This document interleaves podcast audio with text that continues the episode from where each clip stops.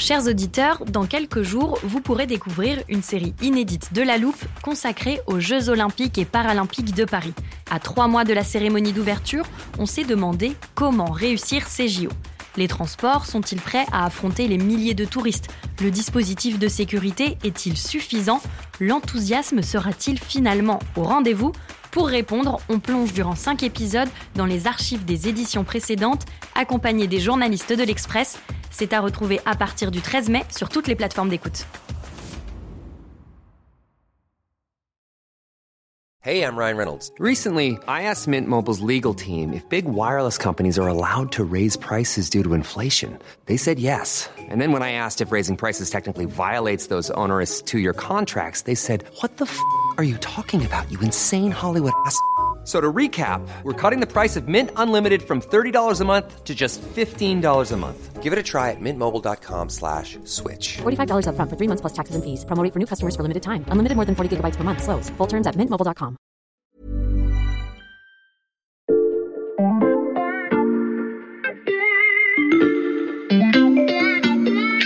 Salut, c'est Xavier Yvon. Nous sommes le jeudi 6 janvier 2022. Bienvenue dans La Loupe, le podcast quotidien de l'Express.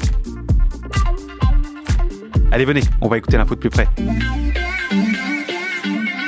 Il y a dix ans, si je vous avais parlé de GAFAM, vous n'auriez pas du tout vu de quoi il était question. Mais grâce à la loupe et à notre spécialiste Michel Feltin-Palace, vous savez désormais que la langue française accepte des mots et des expressions qu'elle rejetait autrefois. Oui, c'est ça, c'est-à-dire que le français évolue et il évolue parfois à cause de fautes. C'est ainsi que Google, Apple, Facebook, Amazon et Microsoft sont devenus les GAFAM, sans qu'on prenne le temps de les énumérer à chaque fois. En revanche, si je vous parle des SUNAS, vous me dites Hein? Je viens de l'inventer, c'est normal que vous ne connaissiez pas, donc je détaille. SUNAS, avec un S à la fin, c'est pour Spotify, Uber, Netflix, Airbnb et Stripe. Alors pas sûr que j'ai le bon ordre des lettres, mais l'idée est là. Dans 10 ans, ce sigle pourrait tout à fait avoir intégré votre vocabulaire.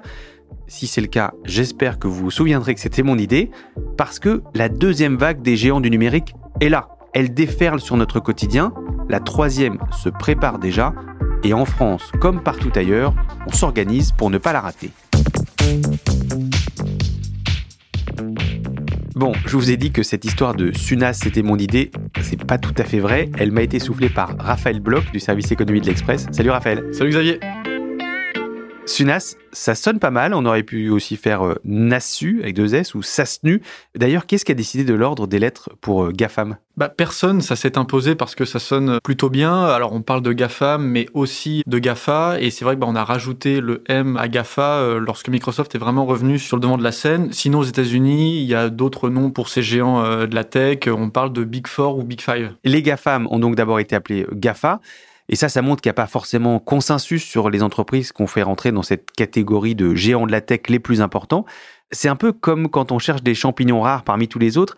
Il faut bien étudier leurs caractéristiques avant pour savoir si c'en est ou pas. Alors on va essayer de faire pareil, Raphaël. À quoi on reconnaît un SUNAS dans la forêt des entreprises mondiales? Comment est-ce que tu as établi la liste? Ce qui est sûr, c'est qu'il y a quand même quelques éléments qui permettent de les distinguer parmi euh, toutes les entreprises sur la planète. Le premier, c'est que ce sont euh, toutes des entreprises technologiques.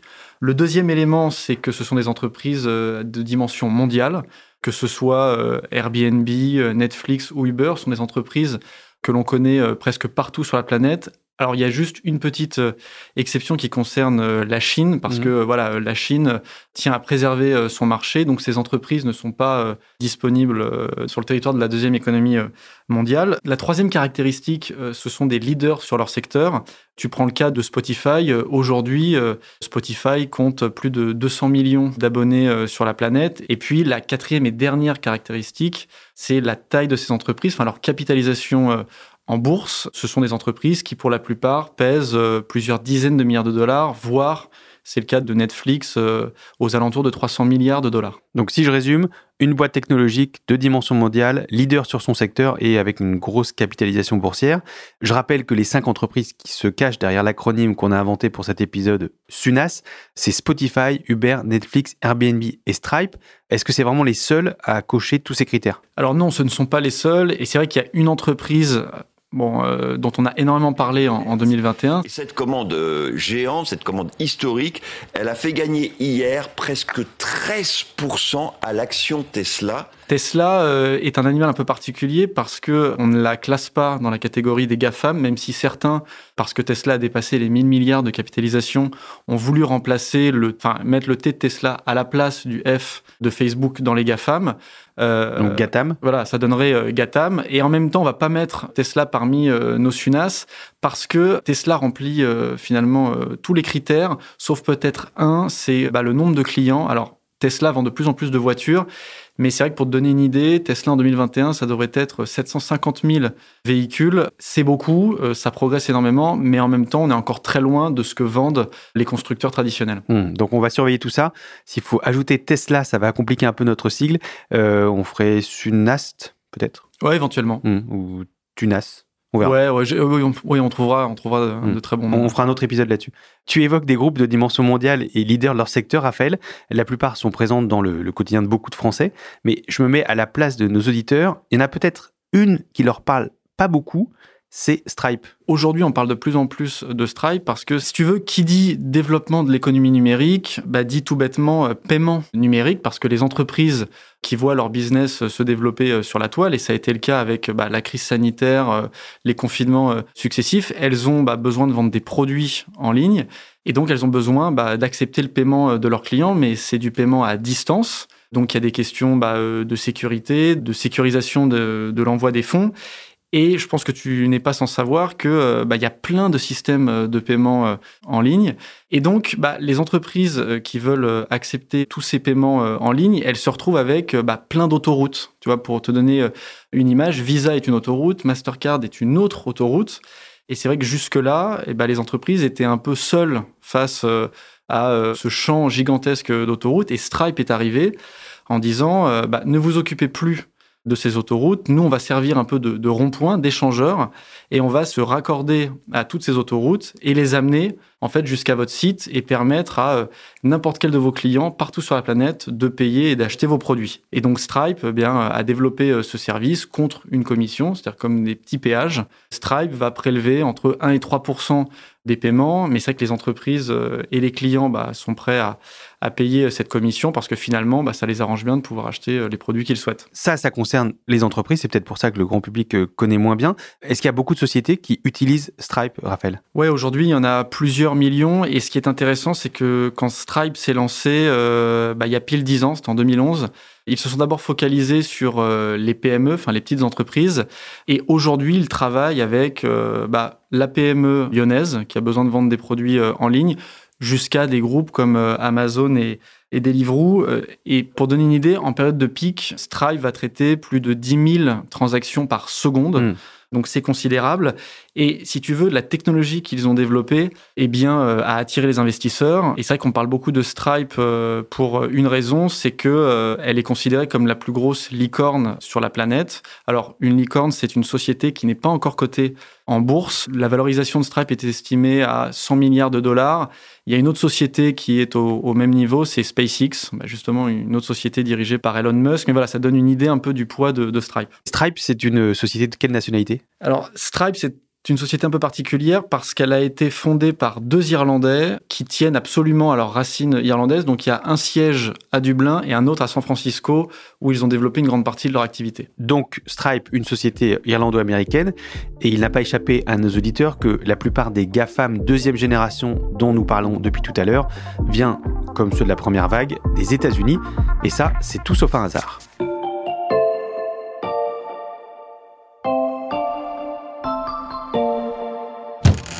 Donc d'un côté, on a quand même un moteur de recherche américain qui draine quasiment 90% de part de marché des requêtes sur le marché français, quand aujourd'hui Quant fait à peine 1%.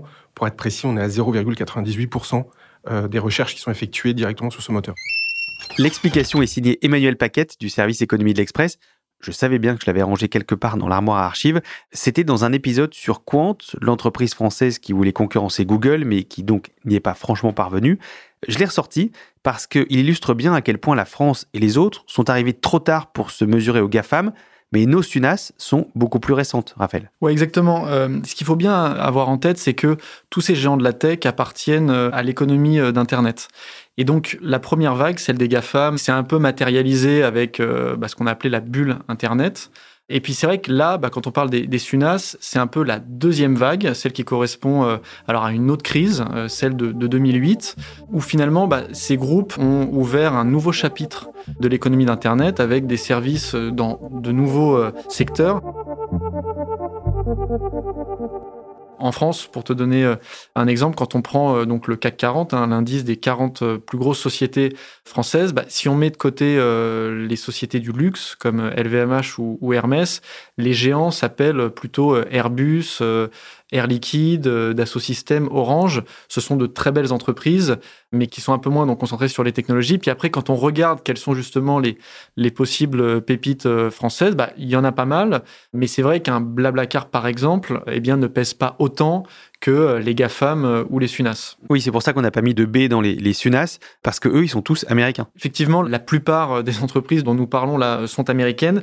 Il y a quand même, et ça c'est plutôt une bonne nouvelle pour l'Europe, Spotify. Hein. Spotify, mhm. c'est une société suédoise.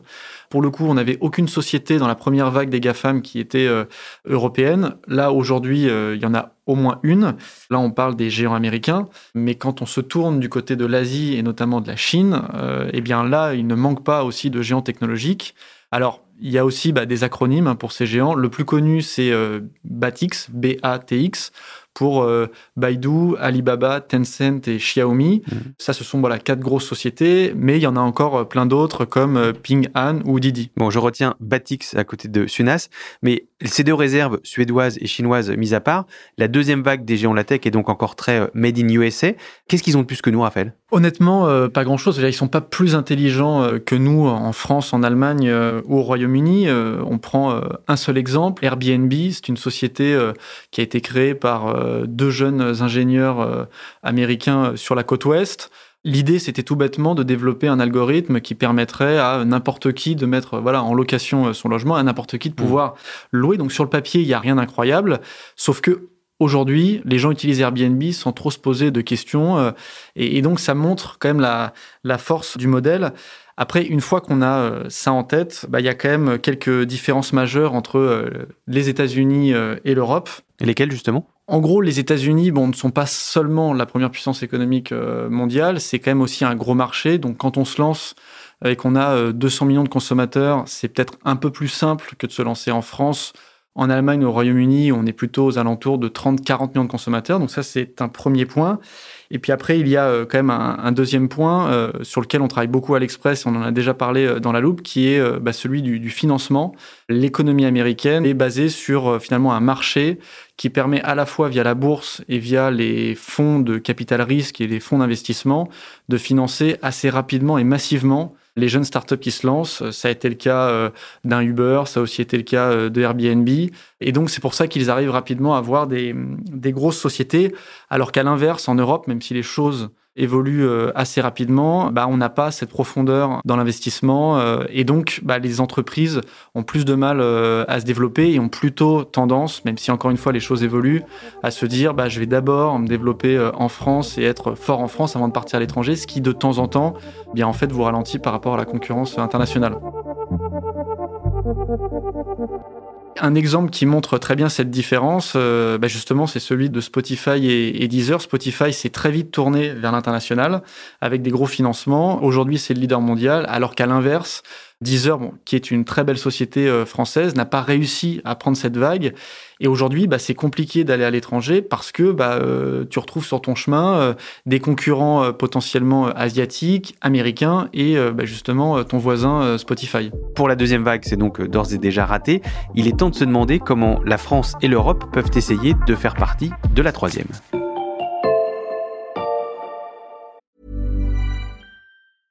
I'm Sandra, and I'm just the professional your small business was looking for. But you didn't hire me because you didn't use LinkedIn jobs. LinkedIn has professionals you can't find anywhere else, including those who aren't actively looking for a new job but might be open to the perfect role, like me.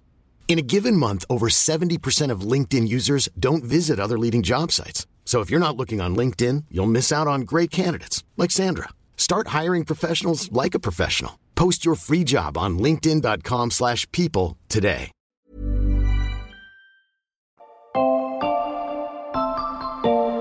Raphaël, j'ai remarqué que tu jetais des, des petits coups d'œil à mes chaussures. Euh, Qu'est-ce qui se passe? Bah, en fait, euh, je les trouve vraiment pas mal. bah, Merci, je les ai eu pour Noël. Euh, je vais essayer de pas les abîmer trop vite, mais on peut revenir au sujet? Bah, Je, te- je te promets qu'on s'en éloigne pas là. hein. Comment ça? Quand je regarde tes chaussures neuves, ça me fait penser à Artefact. Artefact, c'est une start-up française qui a tout juste un an et qui s'est spécialisée euh, dans les objets euh, virtuels qu'on pourrait euh, utiliser sur notre avatar dans le métavers. Et c'est vrai qu'on peut se dire comme ça, bon bah ça n'a l'air de rien, mais en réalité, cette société est tellement prometteuse qu'elle vient d'être achetée par Nike. Bienvenue dans votre dressing virtuel. Conversion de la garde-robe en cours. Vos baskets sont désormais disponibles. Ok, donc ça veut dire que quand tout le monde aura des lunettes ou un casque de réalité virtuelle qui permet de se balader dans un, métaverse, euh, on a déjà parlé de ça dans un épisode, je pourrais acheter mes baskets préférées, celles que je porte, en version virtuelle. Exactement. Et surtout, euh, l'un des gros avantages de ce système, c'est que tu pourras donc avoir les mêmes chaussures en version euh, numérique, mais avec un impact environnemental bien inférieur parce que on ne sera pas obligé d'aller euh, créer tes chaussures à l'autre bout du monde avec de la matière. En fait, tu pourras simplement bah, changer de style euh, de chaussures en prenant Nike, Adidas ou, d'autres marques. J'aime beaucoup l'idée, Raphaël, mais je comprends toujours pas vraiment le rapport avec nos vagues de géants de la tech. Quand je te parle à cette société, c'est une entreprise qui vient de se créer. Tu vois, tout ce qui est euh, métavers, euh, objets numériques, euh, c'est un, écosystème, une économie qui est en train de se développer là, euh, là sous nos yeux. Donc c'est la preuve que finalement, il y a des vagues successives d'innovation, avec donc la première vague euh, des géants de la tech, la deuxième vague, et que donc potentiellement, il va y avoir une troisième vague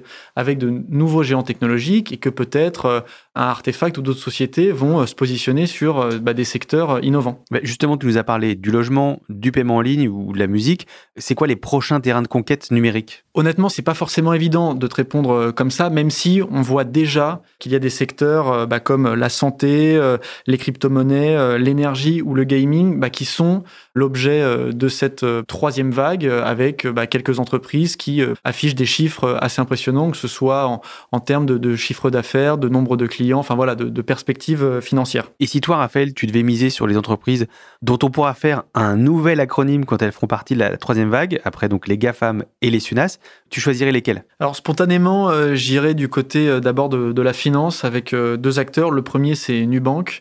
C'est un acteur euh, brésilien. Euh, Nubank est une néo-banque qui a euh, plusieurs dizaines de millions d'utilisateurs. Et la particularité de cette société qui vient de ce côté à, Wall Street et qui pèse 50 milliards de dollars, c'est qu'elle n'a pas d'agence bancaire, ce qui est une première à l'échelle mondiale pour une banque. La deuxième acteur, et là bah, on revient en Suède, bah, c'est Klarna. Alors Klarna est un acteur un peu particulier, ils font du paiement fractionné. Et cette activité a explosé euh, depuis le début du confinement. Aujourd'hui, il y a plein de, sites, hein, ce qu'on appelle aussi des marketplaces, qui permettent à n'importe qui euh, d'acheter euh, un meuble ou des jouets en, plusieurs fois. Après, en France, hein, maintenant, on a bah, des entreprises qui commencent à hum, peser, mais aussi parce que justement, elles se projettent euh, bah, beaucoup plus à l'international. Je pense à euh, Sora, on en a déjà parlé euh, dans la loupe. C'est cette entreprise qui fait les cartes Panini virtuelles, donc sous forme de NFT, des cartes de footballeurs. Ouais, exactement. Et, et c'est vrai que Sorar donc, a levé 680 millions de dollars en septembre, euh, ce qui est la plus grosse levée bah, de l'histoire de, de la French Tech. Et aujourd'hui, bah, ils ont démarré en France, mais ils sont présents dans plus d'une dizaine de pays, et notamment aux États-Unis. Et c'est aussi le cas de Ledger, qui est donc aussi une société euh, française, qui, elle, pour le coup, fait tout ce qui est euh, stockage et protection euh, des cryptoactifs au, sens large. Donc, c'est le Bitcoin et d'autres actifs numériques. Et eux, c'est pareil. Assez vite, ils se sont dit, bah, on lève des fonds et on va en Asie et en Amérique du Nord. Et puis, bah, il y a aussi, on en a beaucoup, parlé depuis le début de la crise, une entreprise comme Doctolib dans la santé. Donc voilà, moi, ce que je te proposerais même, c'est qu'on invente ensemble là un nouvel acronyme, donc NKSD pour euh, Nubank, Klarna, euh, Sorar et Doctolib. Euh, Après voilà, on verra si dans cinq ans euh, ce sera un acronyme valide. Faudrait trouver une voyelle parce que NKSD, ça va être compliqué à, à Ouais, prononcer. évident. Il reste donc des batailles à mener pour les Européens. Dernière question, Raphaël. On parle depuis le début de ce podcast de cycles de 5 ou 6 lettres maximum. Est-ce que les géants de la tech se développent forcément euh, par grappe? Non, bien sûr que non. Ce qui est intéressant, c'est qu'on a souvent tendance à considérer que ce sont des entreprises qui se font concurrence, alors qu'en réalité, et ça c'est quelque chose vraiment d'important à avoir en tête, sont plutôt des entreprises complémentaires et ce qui fait justement qu'il y a des vagues, c'est-à-dire que euh, chaque société va permettre à finalement euh, bah, un autre GAFAM ou un autre SUNAS de développer euh, des services. Et on peut même aller encore plus loin et se dire que une vague permet à l'autre de se créer. Je te prends juste un exemple. On parlait tout à l'heure de Spotify ou Netflix.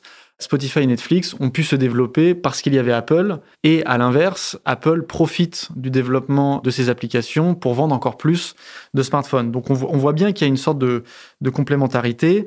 Maintenant, on est au début euh, de ces vagues, même si bon, bah, la première a, une vingtaine d'années.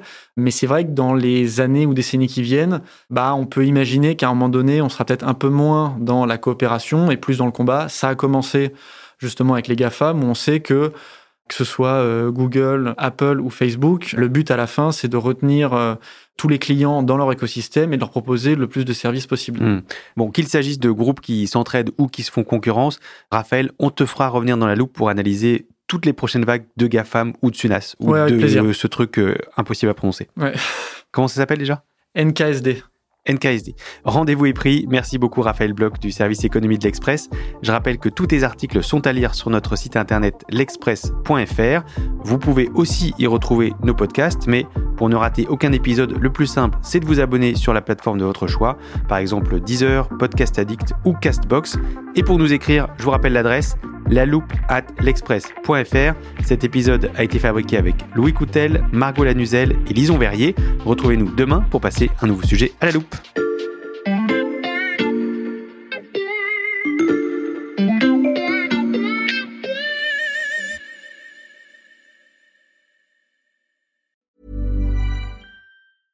Hey, it's Paige DeSorbo from Giggly Squad. High quality fashion without the price tag. Say hello to Quince. I'm snagging high-end essentials like cozy cashmere sweaters, sleek leather jackets, fine jewelry, and so much more. With Quince being 50 to 80% less than similar brands. And they partner with factories that prioritize safe, ethical, and responsible manufacturing. I love that. Luxury quality within reach. Go to quince.com slash style to get free shipping and 365 day returns on your next order. Quince.com slash style.